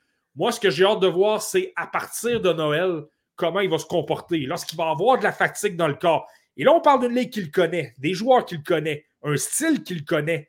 Il débarque de la Ligue américaine, un an de plus, il est plus gros, il a gagné 8 livres par rapport à l'an dernier. Donc, lui, autant il va très bien, je te dirais, même s'il obtient 3 points par match, c'est pas ce que je surveille dans son cas. Est-ce que défensivement, il peut s'améliorer? Est-ce qu'il peut aller un peu plus à l'intérieur et avoir moins peur du jeu physique et surtout lorsqu'il va y avoir de la fatigue qui va s'accumuler, est-ce qu'il va trouver des façons de se démarquer quand même? C'est ça qui va être à surveiller dans son cas, s'il a appris. Et s'il a appris, là, on pourra commencer à dire, OK, on abandonnera pas, on va voir qu'est-ce qui va se passer. Si on voit qu'il n'apprend pas et qu'on revoit les mêmes choses, ben là, malheureusement, là, un, je sais que c'est difficile à dire, mais tu as un Yerji Kulik présentement à Rochester qui domine. Ben, va pas là. Va pas là, Marky. Va pas là. Euh, Philippe Méchant, tu vois, je trouve ça intéressant parce que tu mentionnes, tu sais, parfois des erreurs d'intention. Moi, je pense que c'est humain, c'est normal et je ne lui lance pas la pierre pour ça. Lorsqu'on pense d'un calibre un peu plus élevé, un calibre inférieur, on se dit, ah, ça va être facile. Donc, on n'est pas à 100% dans le match. On prend les choses un peu pour acquis. Donc, ça, je suis convaincu que ça va se replacer. Du moins, je l'espère. Si ça ne se replace pas dans les prochains matchs, là, peut-être qu'on aura un, plus gros problème sous les bras. Mais je m'attends à ce que, Philippe Méchard, tranquillement, il mette vraiment sa concentration à 100% dans le match puis qu'il soit en mesure d'éviter ces, erreurs-là mentales du côté de Kitchener. Mais ça reste que, écoute, c'est un jeune joueur, on le dit. On regarde aller Yespiri Kotkaniemi présentement avec les Hurricanes de Caroline. Il semble enfin prendre son envol. Je pense qu'il ne faut pas lancer la pierre non plus sur un jeune de 19 ans, mais à Philippe Méchard de nous prouver qu'il est capable euh, de dominer. Il doit dominer. Il est dans la Ligue de l'Ontario. Il doit absolument être une force pour les Rangers de Kitchener. L'année dernière, ça avait été coup-ci, coup-ça quand même. Je me souviens qu'il y avait eu quand même quelques critiques à, son endroit pour la fin de saison et pour les séries éliminatoires. J'espère que cette année, ce ne sera pas la même chose. il peut remonter et gravir les étapes et revenir une force pour l'organisation du Canadien en passant par le Rocket et évidemment la Ligue, euh, la Ligue nationale par la suite. OK, on va parler plus en détail de la Ligue de l'Ontario la semaine prochaine parce que cette année, cette semaine, on a couvert la LHJMQ. La semaine prochaine, on va faire la OHL, mais tant qu'à être à Kitchener, prenons le temps de jaser d'Hunter Brustevich, l'espoir des Canucks de Vancouver. Il va très bien lui aussi par les temps qui courent. Il va bien, tu dis, écoute, c'est rare, c'est très rare que tu peux dire ça. Qui est le meilleur pointeur de la, de la OHL, donc de la Ligue au complet? On parle d'Hunter Burstevich. On parle d'un défenseur qui a été repêché l'an dernier, qui est un choix de troisième tour, tu l'as bien mentionné. Il a 25 points en 13 matchs. C'est pratiquement. C'est un peu moins de 2 points par match, un défenseur de Incroyable. 18, là, il y a bientôt 19 si ce n'est pas déjà fait. C'est absolument renversant. Et à l'attaque, tu le vois à quel point c'est un. Tu sais, le fait d'avoir un entraîneur européen, je pense que ça l'aide un peu aussi sa, créativité, son imprévisibilité est franchement impressionnante. n'a pas peur de transporter la rondelle. Euh, si, il, envoie extrêmement de fausses informations, une bonne feinte d'épaule, le joueur est, est, déporté, des premières passes extrêmement solides. Si je t'ai parlé du but de Méchard, c'est arrivé parce que Burstevich, très rapidement, a récupéré la rondelle, une longue passe immédiatement vers la ligne bleue adverse. Burstevich était dans le coin de sa zone. Ça, c'est une passe qui est extrêmement difficile à faire. C'était sur la palette, savait exactement ce que Méchard voulait accomplir. Donc, ça, lorsqu'on parle d'un talent offensif extrêmement développé dans le cas de Burstevich, c'est ça. L'avantage numérique, il est extrêmement dominant, bouge bien la rondelle. Tu sais, lorsque tu parles d'un corps arrière qui fait circuler autant à gauche, à droite, décoche des, tirs au filet, eh, on parle exactement de ce type de défenseur-là.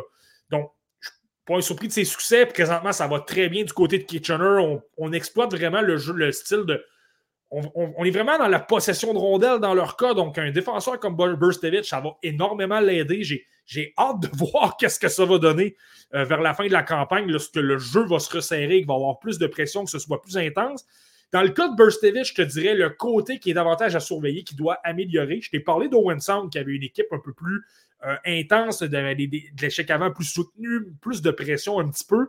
Ben, j'ai trouvé que dans ce match-là, défensivement, il a été un peu plus euh, à risque. On lui appliquait un peu plus de, d'échecs avant, perdait un peu plus la rondelle. Ça faisait en sorte que l'attaque d'Owen Sound gardait la rondelle davantage c'était plus compliqué. Donc, lui, je pense que l'aspect qui doit vraiment améliorer, c'est ça. Lorsqu'il est sous pression, lorsque tu lui appliques des avant, est-ce qu'il est capable de se démarquer malgré tout?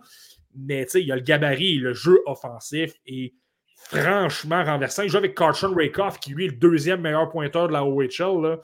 C'est à, à, surveiller parce qu'au niveau de l'attaque, c'est extrêmément intéressant.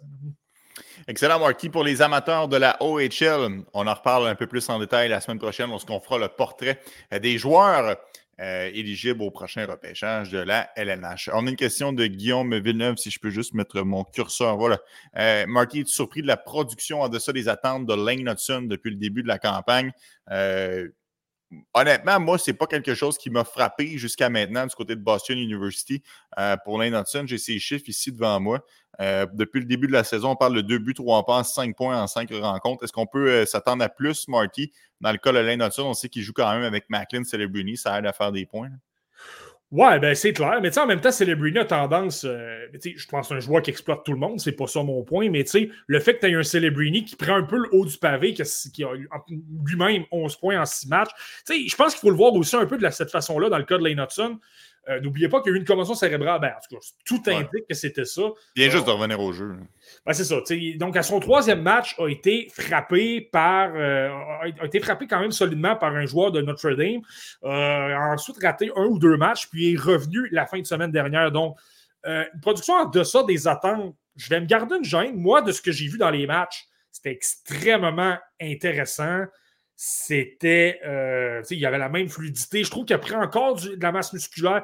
Je le trouve en même temps de plus rapide. Donc, simplement sur le point de vue physique, ça me rassure, ça me laisse penser. Bon, ben écoute, j'ai souvent parlé de deux ans dans le cas d'Hudson.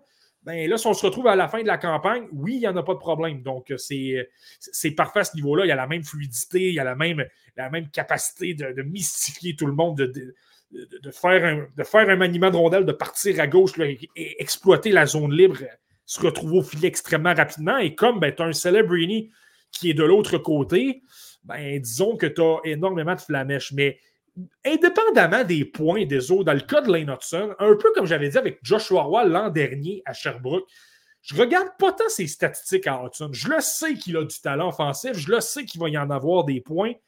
S'il y a moins de points que la saison précédente, ça ne me dérange pas du tout. Ce qu'on veut voir, j'ai souvent parlé de deux aspects. Est-ce qu'il peut améliorer son explosion pour être capable, lors de ses deux premières enjambées, de se créer de la séparation, de se créer justement un espace avec le joueur qui euh, le pourchasse? Et là, à partir de ce moment-là, il va créer toutes sortes de choses. Ça va devenir extrêmement intéressant. Et le deuxième aspect, et là, je trouve que ça s'est amélioré, c'est que sur le plan physique, il est capable de devenir un petit peu plus solide, un petit peu plus fort. Lorsqu'il est dans les batailles un contre un, ça va l'aider davantage. Donc, même s'il n'obtient pas de points, s'il s'améliore là-dessus, moi, selon moi, ce n'est pas, euh, inquiétant. Non, ce n'est pas inquiétant du tout, puis tu fais bien de le mentionner. Lane Hudson aura sa part de points cette année à Boston euh, University. J'espère juste qu'il va être en mesure de continuer à peaufiner son jeu, être capable d'être plus fort physiquement, être capable d'améliorer certaines lacunes dans son jeu, parce qu'il y a beaucoup d'espoir fondé en ce jeune défenseur du euh, Canadien de Montréal. Marty, à chaque semaine, on essaye toujours de, de, surveiller un petit peu ce qui se passe dans la Ligue nationale de hockey, parce que oui, on couvre les prospects, mais on couvre quand même des joueurs qui font leur premier pas. Et ça a été le cas de Mathieu Poitras. On n'a pas eu l'occasion encore d'en parler depuis le début de l'année parce que j'éprouve des difficultés avec mon ordinateur. Mais aujourd'hui, tonight's the night, Marty. On peut parler de, de Mathieu Poitras et de l'aptitude aux Bruins de Boston de toujours trouver des joueurs dans, tu sais, Mathieu Poitras, c'est un fin de deuxième tour, si ma mémoire est bonne, milieu de deuxième tour peut-être. Euh, il, est capable d'aller chercher des joueurs, puis tout de suite, ils sont efficaces, puis ils sont capables de rendre des bons services aux Bruins de Boston. Qu'est-ce qui explique justement que Mathieu Poitras fit parfaitement dans le style de jeu des Bruins? Écoute, tu m'enlèves les mots de la bouche. Tu dis le, talent des Browns d'être capable de trouver du talent et de les, insérer dans une formation. Euh, c'est un petit peu drôle. Hein? On parle des Canadiens, puis évidemment, je, je, parle tout le temps d'un processus à long terme. On ne bâtit pas Rome en une journée, disons. Là. Mais les Browns, présentement, ont deux recrues dans leur formation, John Beecher et Poitras. Du côté des Canadiens, ben, ça, on peut inclure Yessu Ulonen, mais c'est pas tout à fait. Lâche-moi ouais, c'est ça. Donc... Non, non, mais crime, attends un peu, temps mort. On parle d'une équipe qui, l'année dernière, a, défoncé tous les records de la Ligue nationale de hockey et eux sont en mesure de rentrer, d'insuffler du talent des jeunes. Les Canadiens de Montréal, de l'autre côté, aujourd'hui, je tenais un plaidoyer pour renvoyer Uri Stavkowski à la balle parce que je trouve qu'il n'est pas en mesure vraiment de se démarquer. Donc, euh, c'est quand même fascinant. Puis, je lance pas la pierre aux Canadiens, mais c'est quand même spécial ce que les Bruins, c'est vraiment plus un compliment vers les Bruins, ce que les Bruins sont en train d'accomplir malgré qu'on est toujours au bas du repêchage, malgré qu'on transige des choix au repêchage pour s'améliorer la date limite des transactions, on est capable de mm. continuer à rentrer des jeunes joueurs dans l'équipe. Oui, mais je pense que ça envoie un bon message. Tu, sais, tu regardes Mathieu Poitras, là, puis en, passant Mathieu Poitras, moi, pour, pour moi, personnellement, c'est une énorme surprise. En 2022, tu te souviens des autres, c'était pas un espoir que j'adorais tant que ça. Moi, je trouvais qu'il était un peu trop euh, vanille. C'était un peu trop un joueur. Euh, tu sais, quand je parle souvent des qualités exceptionnelles, tu voyais son intelligence, tu voyais qu'il se positionnait bien, tu voyais qu'il était bon en relance, il avait un bon coup de patin, mais tu disais, je suis capable d'en voir 10, 15 qui sont meilleurs que lui au niveau de la vision de jeu, de la créativité, du tir et tout ça. Euh, mais là, tu sais, chapeau à lui, il a vraiment une très belle progression, une belle saison du côté de Guelph l'an dernier. Là, ça mène au camp. On le place dans des. On le retrouve dans le camp d'entraînement. Rappelle-toi du match contre les Canadiens. Moi, c'est là que ça m'avait frappé. Dans le camp des recrues, je pense que le premier match que je l'ai observé, c'était contre les espoirs des Pingouins. Il avait été excellent. Là, je trouvais que sa créativité était là. Il avait tendance à bouger extrêmement la rondelle dans des espaces quand même assez restreints. Je me disais, waouh, ce joueur-là, complètement changé. C'est le meilleur joueur sur la patinoire. Il est dynamique, il, est capable d'aller au filet, il est capable de décocher des tirs, il a une créativité, il est, euh, il est extrêmement intelligent, capable de se trouver des espaces libres pour obtenir des tirs sur réception et tout ça, créer de l'attaque. Je me disais, Wow, grosse progression dans son cas. Et les Browns, chapeau à eux, n'ont pas eu peur. Le gars, il a continué. On l'a placé avec Brad Marchand. Euh, on l'a placé de temps à autre aussi avec des Jake DeBrusque. Des, euh, là, présentement, il évolue avec un Morgan Geeky et avec. Euh, on doit retrouver le nom de son autre compagnon de trio, mais on, le retrouve avec des, bons, des, bons rôles. Présentement, il est le centre du troisième trio. En fait, l'autre élément, c'est Trent Frederick. Là, on parle de deux gars qui sont capables de jouer au centre et on place Poitras là malgré tout. Il en donne, il a obtenu des points, il a obtenu 5 points en 5 matchs dans les matchs préparatoires. Et là, on n'a pas eu peur de lui faire confiance, de lui donner du temps de jeu, n'a pas nécessairement produit euh, pour commencer, mais là, 4 points à ses 4 derniers matchs. Et pour avoir, en avoir observé deux, j'ai observé son match de deux buts contre les Ducks et j'ai observé son dernier contre les Red Wings samedi. Et tu sais, le match contre les Red Wings, tu regardes ses statistiques, il n'a pas nécessairement eu tenu beaucoup de tirs, il a, pas, il a été blanchi de la feuille de pointage, mais ça ne ment pas. Il est présent, il comprend très bien la situation. Son, de son repli défensif est bon, il travaille avec ses défenseurs, il est toujours extrêmement bien placé. Donc, lorsqu'il reçoit la rondelle, il a de l'espace, il est capable de bien faire progresser le jeu, il aide en transition et tout ça. Et là, ce qui est intéressant sur deux aspects, défensivement, il est solide. Le point de vue physique, je te dirais que c'est compliqué, il se fait bousculer beaucoup, mais il est tellement, tu sais, un peu comme Blais lorsque je parlais tout à l'heure, il est tellement il bouge tellement rapidement sur lui-même, il, est tellement euh, agile qu'il évite beaucoup de mises en échec. Il fait en sorte qu'on ne voit pas nécessairement beaucoup se faire bousculer. Dans les deux matchs, c'est peut-être arrivé une fois que je l'ai vu se faire euh, projeter au sol et tout ça. Donc, tu sais, toujours l'aspect de rouler les mises en échec, d'éviter le contact. Mais lorsque tu es capable d'accomplir ça et que là, ben, tu as une bonne vision de jeu, il exploite les espaces, capable d'utiliser son coup de patin. Et, et même offensivement, là, ce qui est intéressant, c'est que tu le vois devant le filet, obtient des tirs sur réception, euh, s'il voit un joueur qui est libre, il est capable de, réagir quand même rapidement. Une bonne première passe. il y a des mains quand même assez vives. Donc, honnêtement, tu l'as bien dit, désolé, mais chapeau aux Browns de lui faire confiance. Il en a donné, il a impressionné. Je suis convaincu qu'on ne l'avait pas dans les plans du tout du côté des Browns de Boston et de, de Jim Montgomery. Puis on lui donne une chance. Il est sur le troisième trio. Il fait très bien. Il a 5 points en 8 matchs.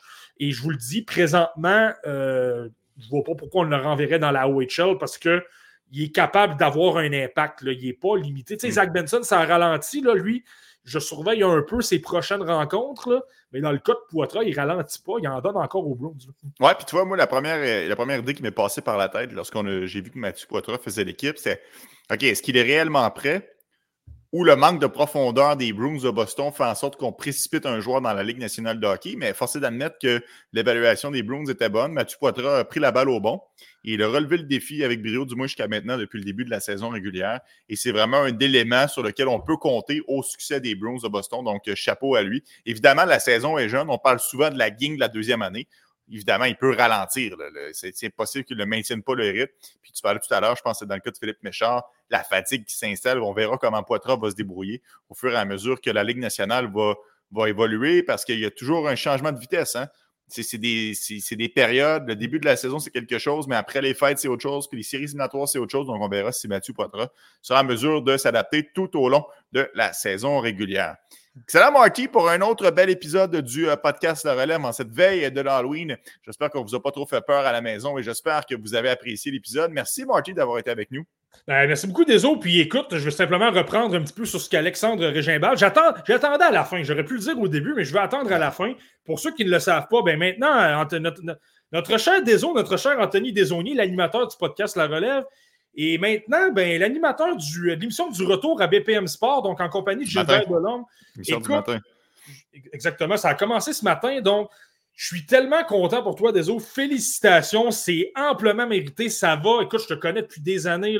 C'est enfin agréable de voir à quel point ton ardeur au travail, ton, professionnalisme a été récompensé. Je suis vraiment content pour toi. Et pour les gens, les auditeurs, ceux qui nous écoutent, là, oui, ceux de, TV, de BPM Sport, vous allez être choyé, vous pouvez être garanti que vous allez avoir la meilleure version d'Anthony Desaunier. Il va se donner corps et âme pour vous donner le meilleur show. je ne suis même pas inquiet. Puis euh, je le répète, je suis. Euh, je, pense que c'est un beau message pour le milieu euh, des médias aussi. On a besoin de plus d'Anthony un petit peu. T'es fin, Marky. J'apprécie beaucoup tes bons mots, ceux d'Alex. honnêtement, c'est très gentil, ça me touche. c'est un concours de circonstances, honnêtement. ça a été. ça a été merci, merci, PL. ça a été. Été à la bonne place au bon moment. Euh, pour l'instant, c'est ça. On verra ce sera quoi pour la suite, mais pour l'instant, de façon temporaire, effectivement, c'est le poste que j'occupe à BPM Sport. Puis je suis content que, que pour l'instant, tu sembles aimer mon travail, Marky. Euh, j'espère que ça va être encore comme ça pour les Moi aussi, là, un peu à l'image de Mathieu Poitras, il ne faut pas que la fatigue euh, vienne m'affecter. Il faut que je continue à maintenir le rythme jusqu'à la fin de la mm-hmm. saison. Et c'est pour ça que ce soir, je me couche très tôt pour me relever dans la nuit pour écouter le Canadien de Montréal face au Golden, Golden Knights de Las Vegas euh, cette nuit. Donc, ça va, être, euh, ça va être quelque chose demain matin euh, de faire de la radio aux petites heures avec très peu de sommeil dans le corps. Mais bon, ça fait partie du métier, puis je suis content de faire ce métier-là. Merci beaucoup tout le monde d'avoir été à l'écoute du podcast La Relève encore une fois cette semaine. On se retrouve en novembre, la semaine prochaine, pour les joueurs de la OHL et plein d'autres sujets de l'actualité dans le merveilleux monde des prospects. Salut tout le monde. Bonne journée. bye. bye.